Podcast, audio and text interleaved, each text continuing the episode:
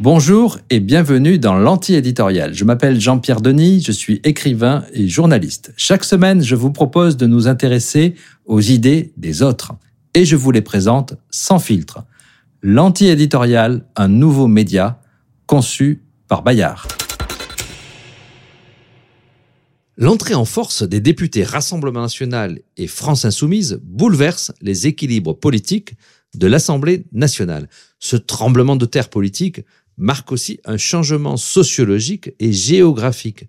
Alors, bobo contre facho euh, ou contre prolo, la gauche a-t-elle retrouvé des couleurs mais perdu le peuple? Peut-on opposer un Rassemblement national populaire à une gauche élitiste et urbaine?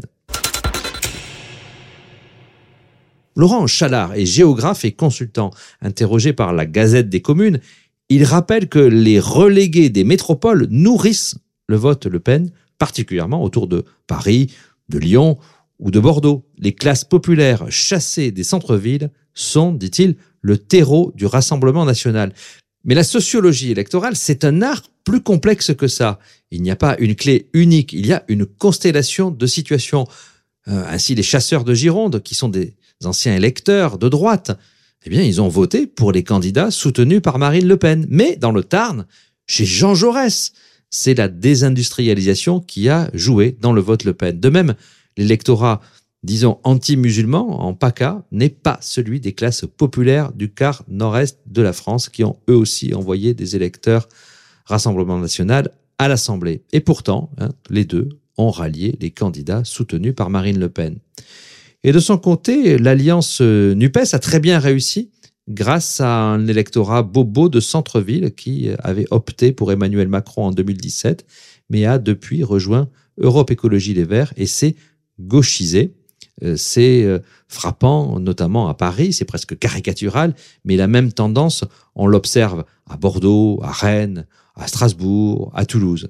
Mais là encore, les réalités de terrain sont plus complexes, pour ne pas dire multiples une partie de l'électorat populaire a voté pour l'alliance de gauche et plus particulièrement pour la France insoumise.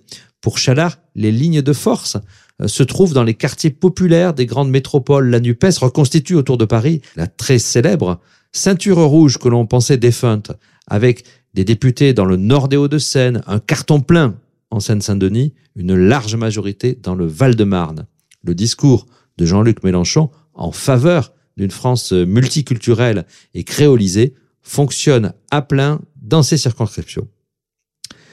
Pendant la présidentielle, Fabien Roussel, le candidat communiste, avait déclaré que euh, le PS ne parle plus qu'aux bobos des villes et Mélenchon la fraction radicalisée des quartiers périphériques. Moi, disait-il, je parle au peuple.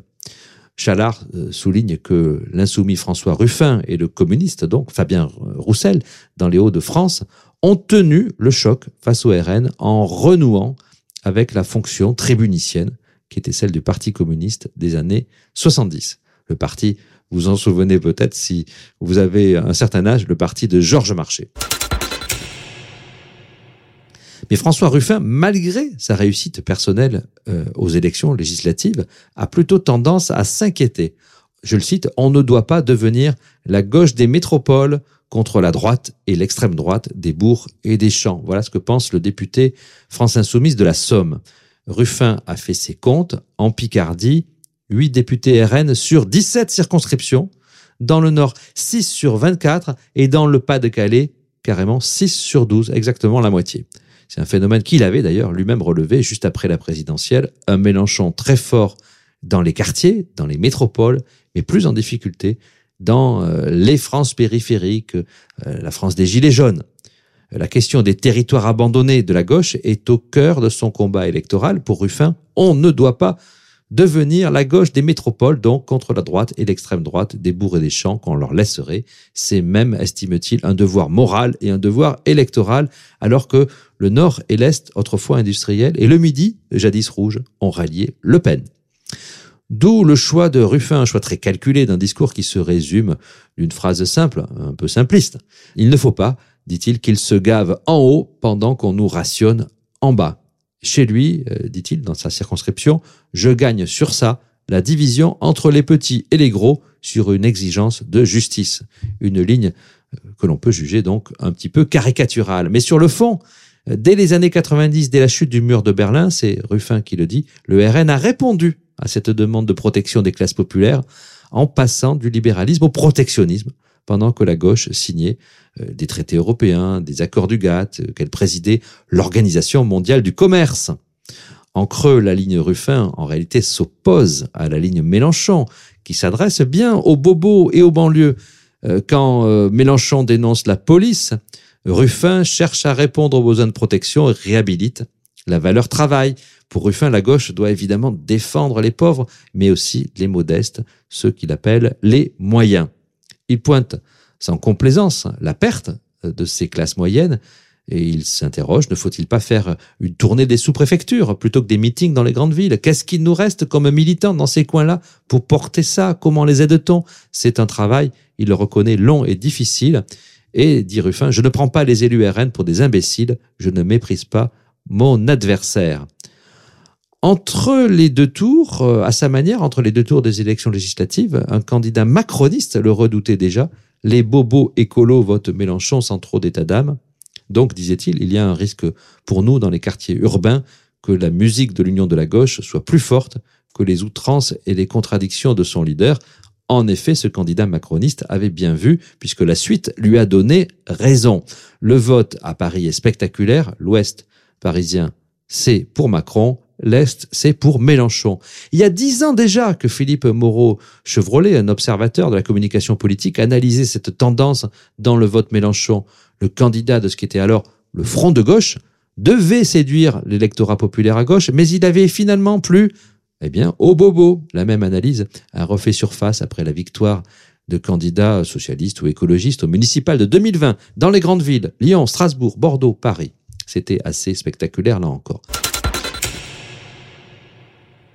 Mais un autre expert de cartographie électorale conteste fermement ce qu'il appelle l'illusion du vote bobo. Euh, il est maître de conférence à l'Institut de géographie et d'aménagement régional de l'Université de Nantes. Il s'appelle Jean Rivière. Et ce vote bobo, il le qualifie même de mystification géographique. Pour lui, la notion de vote bobo n'a pas de consistance sociologique, c'est une catégorie existentialiste dans laquelle on met un peu tout. Jean Rivière réfute donc la pertinence scientifique de cette catégorie qu'il juge pernicieuse, catégorie de description du monde social. C'est, pense-t-il, comme un écran de fumée masquant la diversité des dynamiques sociales et électorales urbaines.